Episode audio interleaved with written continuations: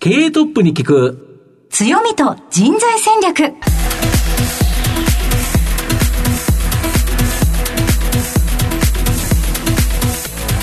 毎度相場の福の神こと藤本信之です。アシスタントの飯村美希です。経営トップに聞く強みと人材戦略。この番組は相場の福の神こと藤本信之さんが注目企業の経営トップや人材戦略を担うキーパーソンをゲストにお迎えしてお送りします。企業を作るのはそこで働く人ということなんですがゲストには毎回事業戦略上独特の強みとその強みを生かすための人材戦略じっくりとお伺いしていきます。この後早速トップのご登場です。この番組は JAC リクルートメントの提供でお送りします。経営トップに人材戦略経営トップに聞く強みと人材戦略。本日のゲストをご紹介します。東証スタンダード上場、証券コード6840、秋葉ホールディングス、代表取締役社長、堀礼一郎さんにお越しいただいています。堀さん、本日どうぞよろしくお願いいたします。よろしくお願いいたしますでは早速ですが、秋葉ホールディングスの事業内容のご紹介をお願いいたします。えー秋葉ホールディングスは事業会社6社を束ねますホールディングスカンパニーでして、えー事業内容としましては大きくメモリー PC 関連デバイス、えーおよび IoT 事業を行っている会社、そして、えっと、通信建設テック事業といって、携帯の基地局などの通信建設工事を、えー IT で変えていこうという事業をやっている会社。そして、HPC 事業。まあ、これはあの大学や研究機関で扱うような、えー計算力の高い高性能な科学、えー計算機コンピューター、これらを製造販売している、この3つを中心に、えー様々な事業を行っている会社となっております。ありがとうございます。また後ほど事業内容についてはじっくりと伺っていきたいと思いますが、まずはトップは企業にとって大切な人材であり強みでございます。トップのお人柄に迫らせていただきたいと思いますので、しばし質問にお付き合いをお願いいたします。はいでは、堀さん、生年月日を教えてください。えー1979年12月14日の満43歳になります。はい。ご出身はどちらでしょうか？北海道の札幌市になります。はい。もうずっと北海道でいらっしゃったんですか？いえ、あの、父が転勤族だったこともありまして、札幌で生まれてすぐに高円寺に行って、盛岡に行って、はい、あの、藤沢に行って、えー大阪に行って、それから今度また北海道の室蘭に帰ってというような形で、3年ごとに、はい、あの、親の転勤で、えー付き合って動いていたような形ですね。もうほほぼ全国といいますか、3年ごとといいますと、お父様お仕事は何だったのでしょうか？あ、えっ、と、父は裁判官ああ。そうでしたか、それはもう中学とか進んでもそうだったのですか？ああのーそこはですね、えー私、あのー北海道札幌市の、えー北嶺中高等学校というところに行ったんですけども、はいあのーこの6年間だけは通わせてあげたいという形で父親が単身赴任したりあとは母親および兄弟がまた別のところに住んだりと、まあ、なんとか6年間だけはそこで通わせていただきましたでしたはいか。国連中高等学校と申しますと、札幌の国公立医学部東京大学合格率ランキングとかですごく上位の学校になります。すごい進学校ですよね。あそうですね。はい。お父様のご影響などもあったかと思うんですが、将来の夢というのはその当時は何だったのでしょうか？はい、えー私は小さい頃から、あのーまあ、法律家ですね、あの裁判官というよりも弁護士志望ではあったんですけども、まあ、父にやはり憧れて、はい。あの司法の道に進もうという形で考えておりました。はい。では、えー大学もそのように選ばれたのでしょうか？はい、そうですね、あのー中央大学の法学部法律学科の方に、えー進学いたしましたので、その時までは、はい、あのー父親の背中を見てそこに行こうと、何があったんでしょうか あ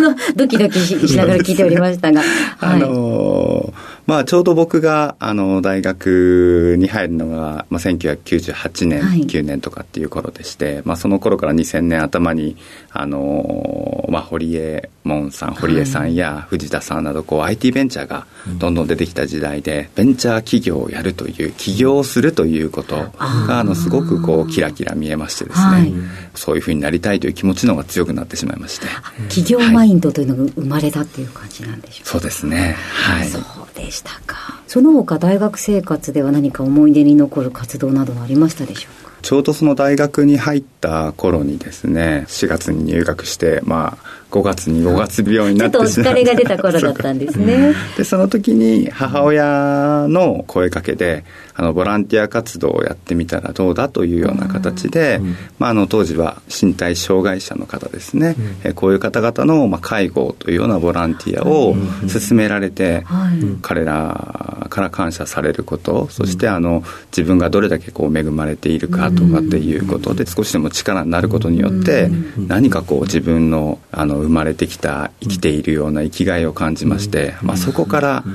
もうずっと続けていましたね。はい、そうでしたはい、やっぱ人に感謝されるっていいですもんね。やっぱり一番ですね。はい。その後はやはりその起業いつかしたいという気持ちがあったということですけれども、はい、どのようにそれはお考えだったのでしょうか、はい、僕が大学を出る頃なんかは、えーまあ、IT バブルの後に結構人材系がリーマンショックまでは結構その人材系の会社がバーッと大きくなってましたのでブームの流れに乗ってというか、まあ、それで人材系の会社に一度入ってい。ろんな新規事業をとりあえず3年で立ち上げようと、はい、3年間だけ勉強させていただいて、はい、20代後半に友人と3人で立ち上げましたね。どのような事業で立ち上げられたんですか？あの基本的にはもう人材派遣ですとかあとはまああの新規事業をさまざまやっておりましたのであの我々とかボードメンバーがいわゆるそのコンサルに入ってったりとかする、まあ、いわゆるコンサルティング会社ですね、うん、まだまだ若かったですので、うん、そんなにあの立派なものではありませんでしたけども、まあ、知り合いの会社をお手伝いしたりとか、うん、人材派遣をしたりとかっていう形をやっておりました。その後リーマンショックが来るかと思うんですが。はい。2007年の12月10日で忘れもしないんですけども、はい、12月末でですね、はい、あの人材入れていた人材の8割がもうあの契約が解除だと、当時日本とドイツとあのアメリカの欧米会社の半導体の会社に人を結構やっぱり入れていたもので、はい、まあ、その時にもほとんどの売り上げがですね、なくなってしまうという形で、まあ、大変苦労というかもうあやはりどうにもならないことってあるんだな、というような気持ちでしたね、うん。はい、すごい突風だったわけですもんね。そうですね。はい。お気持ちとしては、はいいかがだったのでしょうか？もうあの失望感といいますか、今までずっとこういろんなものをやっぱ時間も、お金も、まあ、大したお金じゃないですけども、まあ、あの何もかもやっぱりこう犠牲にして尽くしてきましたので、それが自分があのどうもできないことでやっぱり全てなくなってしまうというところでもう失望感というか空っぽに、えー、と一度はなりましたが、ただやはりその支えてくれた友人ですとか、やはりあの父とは違う道でも必ず、あの父親に堂々とね面と向かって、えこれからも付き合っていきたいという気持ちの方が強かったですので必ずもう一度やってやるぞという形ではい。5年後に今の会社といいますか、えーと、バリーネットという会社をですね、はい、あの自身で、えーと、創業するんですけども、はい、そうですかそこで気持ちは折れなかったわけですね。はい、折れませんでした、ね、ああ、はい、そうでしたか。そのバディネットに至るまでの経緯はどのような経緯なのでしょうか？まあ、一度当時作った会社というところはリーマンショックでなくなってしまったんですけどもただまあ、このビジネスを今やって人材系のビジネスを続けてもこの後やはりその苦しいと当時この派遣切りとかっていうことがいろいろありましたのでなので何であればこう事業が成功するか会社が大きくなるかといった時にいろいろ見てみたら、まあ、通信業界というところここがえと非常にチャンスがあると、えー、見えてきました通信は非常にこれからも大事なインフラになっていくという形があるんですが、ただ、やはりその通信だけではこれからその今 au さんとかドコモさんとかいらっしゃると思いますけど、あそこも日本の人口を考えると必ず頭打ちになるので、新しい事業をやっていくだろうと、そういう時にやっぱりこう外でさまざまな経験をした、え人間というところが、あの通信キャリアさんが新しい事業のところこれを立ち上げるというところ、まあ、当時のコンサルティング能力も生かしながら、まあ、ここの部分にチャンスがあろうという形で、うんうん、はい、通信業界に特化したいわゆるコンサル会社みたいのを最初作ったのが、うんうん、はい、きっかけでございます。この秋葉ホールディングスに、えー、至る経緯はどうなっていくのでしょう？はい、えっと、2012年に、えー、バディネットという、えっと、自身の会社、えー、を創業しましてそこから2015年に実は秋葉ホールディングスにグループインするような形になっております。当時あの自社で IPO を目指すぞみたいな形をあの創業当時から言っていたんですけどもちょうどその秋葉ホールディングスをやってる、えー、メンバー株主さんの方も私とあの当時から仲が良かったのもありますのでまあ、せっかくであればあの自分たちでやるよりも一緒になって、えー、もっと早く大きいことをやろうというような形で、えーまあ、いわゆる株式交換でジョインするような形になりましたので秋葉ホールディングスの下のバディネットとして、えー、2015年からやっておりました。はい、はい、そして現在秋葉ホールディングスの社長今年、はい、え就任ということですけれども、はい、お気持ちはいかがでしょうか？通信業界あのこの IT 業界ですね、うん、IT グループですので、えーまあ、コロナは良くも悪くもコロナ禍というところでは結構その伸びたんですね業界全体がですね。ただとこれが一旦落ち着き類を見ないようなインフレもありますし、まあ、ブーカの時代といいますかこれからの価値観というところがいろいろ変わった中でさまざま難しい問題があります。ただこの時にやはりその任せていただいたこと、まあ、これはあの非常に自分を律する思いでございますので、まあ、しっかりとここを、えー、拡大させていく、えー、より社会に大きなものを提供できる会社に育てていこうという形で考えています。はい。ありがとうございます。さて、現在までたどり着いてまいりました。皆さんには堀さんの人となりどのように伝わりましたでしょうか。この後は組織の強みと人材戦略に迫っていきます。経営トップに聞く強みと人材戦略。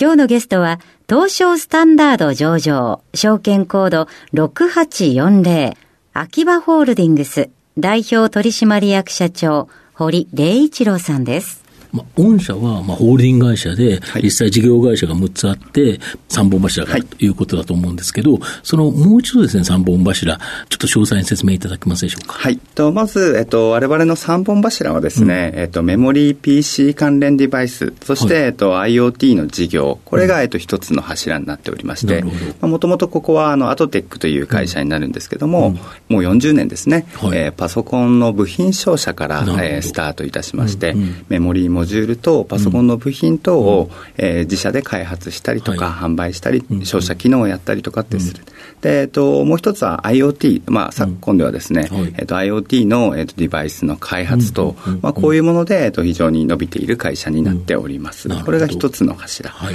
で、二つ目が、えっと、通信建設テック事業といいまして、今、通信キャリアさんの、うん、えー、携帯基地局の、えーと、構築を中心に、うん、えー、ただやはりその人手不足だったりとか、うん、やはり工事にこうなかなか人が集まってこないとか、これから、えー、通信がどんどんつながる世界の中で、担い手がいない。もしくはコストの壁にぶつかりますので、これをいわゆる我々が持っている通信建設テックという、えー、商標登録を取っている言葉があるんですけれども、もうこの概念を用いて、えー、安かろう悪かろうではなくて、訳あって安いというのを実現しようというのが通信建設テック事業になっております。そしてもう一つが、えっと、HPC 事業、えー、 High Performance Computing の略でございまして、はい、まあ、これは、えっと、大学や、えっと、研究機関で扱うような、うん、えー、高度計算機のですね、えっと、科学技術計算機、こちらの方を製造、販売をしている。特に、えっと、産官学でいう学術系ですね、うん、えー、大学の研究所さん等の、うん、えー、スパコンといいますか、ああいうものを製造、販売しているような事業、これが大きく3つの事業になっております。なるほど。はい、で、このメモリー製品の製造販売では、はい、本当にさまざまな IoT 機器、はい、今できてきて、はい、御社も製造販売されてるっていうことなんですけど、6月23日に発表したテスト車両向け次世代防犯カメラ、レッドアイ。はい、まあ、これについてですね、はい、これどんなもの、鉄道車両どこにつけるんですか？あのライトですね、照明、あの LED ライト。ですね、あちらは普通の LED ライトがついてるんですけども、われわれが開発したものは、えー防犯カメラと LED ライトが一体型になっておりまして、なるほど。付け替えるだけで、はいあの照明はもちろんのことなんですけども、うん、防犯カメラの機能、うん、そしてこれは AI を積んでおりますので、うん、いわゆるさまざまな分析をできるカメラというのが、まあ、簡単に付け替えられるというところ。要は、鉄道車両に防犯カメラつけようとすると、はい、まあ、電源とか取らなきゃいけないから、はい、今、ね、鉄道車両にやろうとしたら大改造しなきゃいけない、とい。う形なんですけど、上には LED ライトがついてると。とすると、それをパカッと入れ替えちゃえば、あの防犯カメラもついたやつがつくと。で、当然、あの、LED ライト上についてるから、みんな見えちゃうと。いうことです。か。はい。これよく考えましたよね。ありがとうございます。便利ですよね、はい、これ、はい。いわゆるそのやっぱ AI がどれだけその何を学習して何を分析するかという、いわゆるそのカメラの、えー、機能とかっていうところはやっぱり非常に重要視されておりまして、まあ、あのそこの部分におきましても、まあ、他の、えー、同じような商品なくはないんですけども、えー、それと比べても非常に高性能な、えー、とカメラを、かつ、えー、とコストを抑えて作れているというところは、一つあの非常に引き合いをいただいている理由になっておりますね。一旦そのものを売ると販売で、まあ、利益があるという部分と、もう一つはずっとカメラを AI でやって、なんか黒色に画像を上げてとかっていうことでいうと、ストック型でも儲かるんですか？そうですね。はい。そうですよね。毎月これ、月額をおいくらとかっていうのが、取り付けた後、ずっと入ってくる。はい。いいビジネスですよね。ありがとうございます。はい、しかもこれって、まあ、鉄道車両向けにまずあるんですけど、はい、他のところでもどこでも使えますよね。そうです。普通につけようとすると、当然それ用の工事して電気を引っ張っていかなきゃいけない。ネットワークの、ね、はい、話もありますので、うん、まあ、そういうものをいわゆるその給電はすでにある LED でそうです、ね、付け替えるだけで、簡単に高性能のカメラをというところがコンセプトですね。うん、なるほど、はい、今後はこういうような、はい、要は時代が求めるようなさまざまな IoT 機、はい、これを開発、製造していくっていう感じですか？はい。あのー、やはりその社会課題というところは、まだまださまざまにありますし、うん、あの月並みな言葉ではありますけども、うん、やはりそのアナログがまだまだ残っている、当然あの、いいアナログとか、大切にすべきアナログはあるんですけども、まあ、デジタル化することによって、えより、えー、社会を良くするというものは多々ありますので、まあ、こういうものに対してですね、われわれならではの技術と、あとは先ほどあの言いましたように、やはりそのコストを抑える思想と技術がありますので、まあ、そういうもので少しでもより良い社会を作っていければという形で考えております。しかも御社としては、それがずっと使われることによって、はい、ストック型収益で、はい、まあ、その件数が増えていけば、右肩上がりに収益が増えると。いいですよね。はいあと、5G 時代のインフラパートナーとして、通信建設工事。まあ、これ非常にですね、まあ、5G とかなんとか、その先 6G とかなんか言ってますよね。はい、そうするとやっぱり通信工事って増えていくかなと思うんですけど、はい、圧倒的な低コスト化を実現するこの通信コンサルティング事業、はい、非常に好調なようなんですけど、やはりこれは広がってるんですか？今おっしゃいましたように、やはりその5、うん、まあ今までこう 3G から、うん。えー、4GLTE ですね、うんうん、で 5G で、うん、今 6G なんていう話も出てるように、やはりこの10年に一度通信規格というのは進化することが、ね、ガラッと大きく成長していくっていう感じですよね。はい、あとあのファミリーレストランとかにですね、今こう、物を運んでくれるロボットが、配膳ロボットとか、はい、走っているように、やはりこれからさまざまなものが、はい、えー、ネットワークにつながっていく。そうですよ。あれも、あの、ちゃんと IoT 機器として、はい、あの、5G とかつながってるんですよね。はい、だから動いてるんですよね。そうです。はい。うん、当然、あの、工場の中、うん、えー、の、えーと、デジタルオートメーションとかもあったりをしますので、うん、やはりこの今後通信というところが、まあ、電気、ガス、水道のこの三大インフラ、ね、これを並ぶ、もしくはそれを超えるような、えっと、インフラになっていきますので、まあ、こういうものをできる限りこりコストを抑えて高品質に、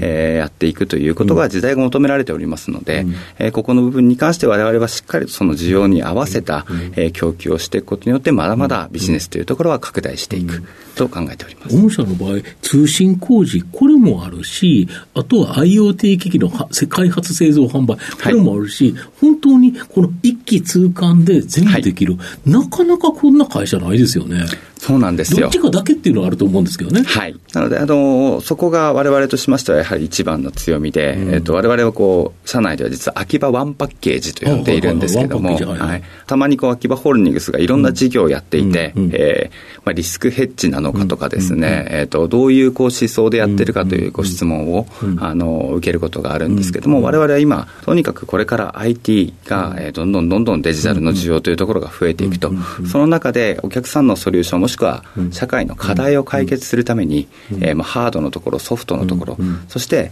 まあ、AI のところですね、これがあの HPC で抑えているところですね、そしてこれらの機械、えー、もしくはそれを運用するもの、これをやっぱりこう作っていく、守っていくというところ、ここまでがやはりあの一つのソリューションを構成する要素になりますので、これをグループで、えー、しっかりと一貫して持っていくと。で当然その大手電機メーカーさんとかですね、うんうん、まあ、NTT さん含め、えーと、大きいところはそういうのを持ってるらっしゃる会社もありますが、やはりこれぐらいの企業規模で、うん、えー、活動のサイズで、そうですね、はい、という会社はうちの他には存在しませんので、まあ、ニッチトップを狙うというわけではありませんが、まあ、我々だからこそ解決できる課題というのは世の中に多々あると思いますので、まあ、そこの分野において我々はこう一気通貫でやっていきたいというのが思想ですね、はい、いかに素晴らしい IoT 機器とか開発製造したとしても、はい、それを実際に取り付けて運用することができなかったら、はい、これ絵に描いた餅っていうかいかにいい製品でも売れないですもんね。はい、おっしゃる通り誰が付けに行ってくれるのっていうのは、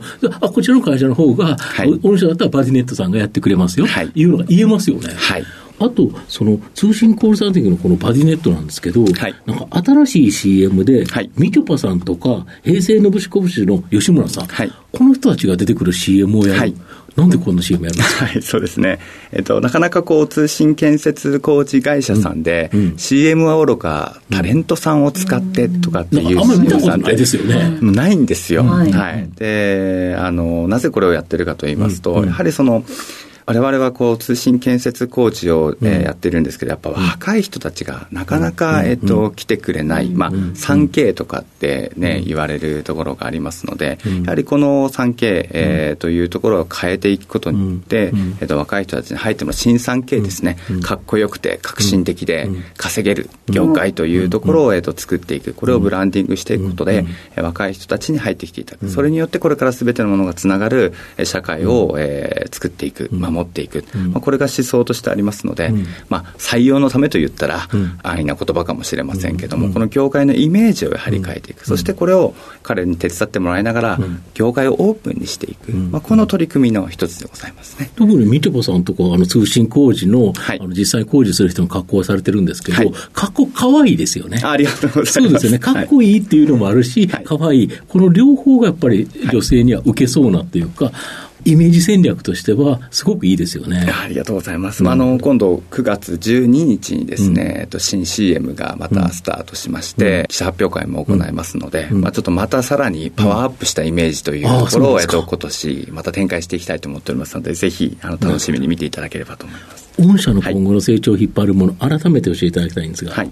まあ、あの大きくやっぱり2つです、一、うん、つは、えっと、やはり社会課題を解決する、うん、え IoT の機器開発というところが一つ、もう一つがやはりあの通信建設、うん、え工事というところ、えやはりデジタル化をどんどんしていくためにですね、うん、えー、と社会がより良くなる、うん、えー、世の中が求める製品というところをしっかり作っていく、うん、そして、えー、そこからの、えー、ショットもそうですけども、ストック収入をしっかり作っていく、そしてこれらを、えー、作る、守るというところを、えー、工事側、保守側で、えー、としっかり見ていく、まあ、この2つを組み合わせること、まあ、これが、えーとまあ、我々の中では特に、えー、強い、えー、2つの柱になるかなという形で考えてます、ね、なるほど、はい、でそんな秋葉ホールディングを支えるのは、当然そこで働いている人材ということなんですけど、はい、今、秋葉ホールディングスグループ全体で何人ぐらいおられるんですか？はい計360名になっておりまして、はい。うん、えっと、メモリー PC 関連デバイス、そして IoT 事業で60名、うん、はい、で通信建設テック事業で、うん、約220名、なるほど。そして HPC 事業で、えー、20名、うん、でその他、えー、管理部ですとか、他の事業を含めまして60名の計360名になっております。なるほど、はい、でそういう人材っていうのは、はい、一つはその新卒入社という部分と、はい、あと経験者採用、はい、まあ、この2つで、まあ、人をですね、えー、取ってくるっていう形になると思うんですけど、はい、御社の場合、例えばこの4月って何人ぐらい新卒で入られたんですか、えっと、新卒に関しては、昨今、実はやれていなくてですね、うんはい、今あの、これから新卒採用というところ今、検討中で進めていくような形でございます。今ははどれぐらいで？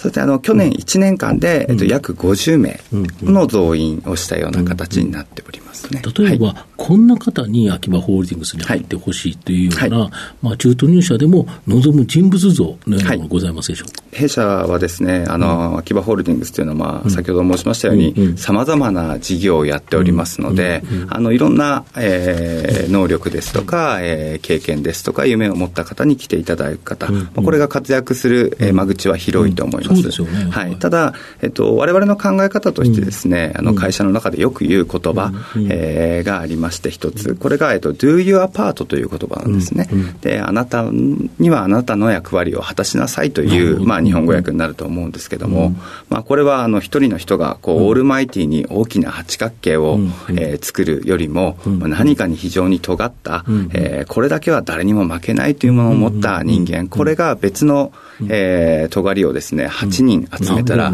より大きな八角形ができると。なので、やっぱり、あの、これだけは誰にも負けないということ。まあ、当然それは能力でも知識でもいいですし、あと気持ちの面でも構いません。こういうものをやはり持っている方、そして、えっ、と、しっかりと仲間と一緒に何かを作り上げていくという思いを持っている方、まあ、こういう方が、えー、活躍できるかなと思っておりますね。なるほど。はい、まあ、この番組、お昼の放送してるんですけど、はい、あの、社長は何を食べることが多いんですか、ランチ。そうですね。もう最近は、あの、蕎麦がやはり圧倒的に多くてですね。まあ、暑いですし、なんかつるつるっていうのが いいですけどね。そうですね。うん、あの、昔は若い頃は、うんあのうどんとかラーメンとかなんですけども、はい、あのいつからかそばが非常に日本そば が肌に合うようになったんですね。はい。では藤本さん最後の質問をお願いいたします。はい。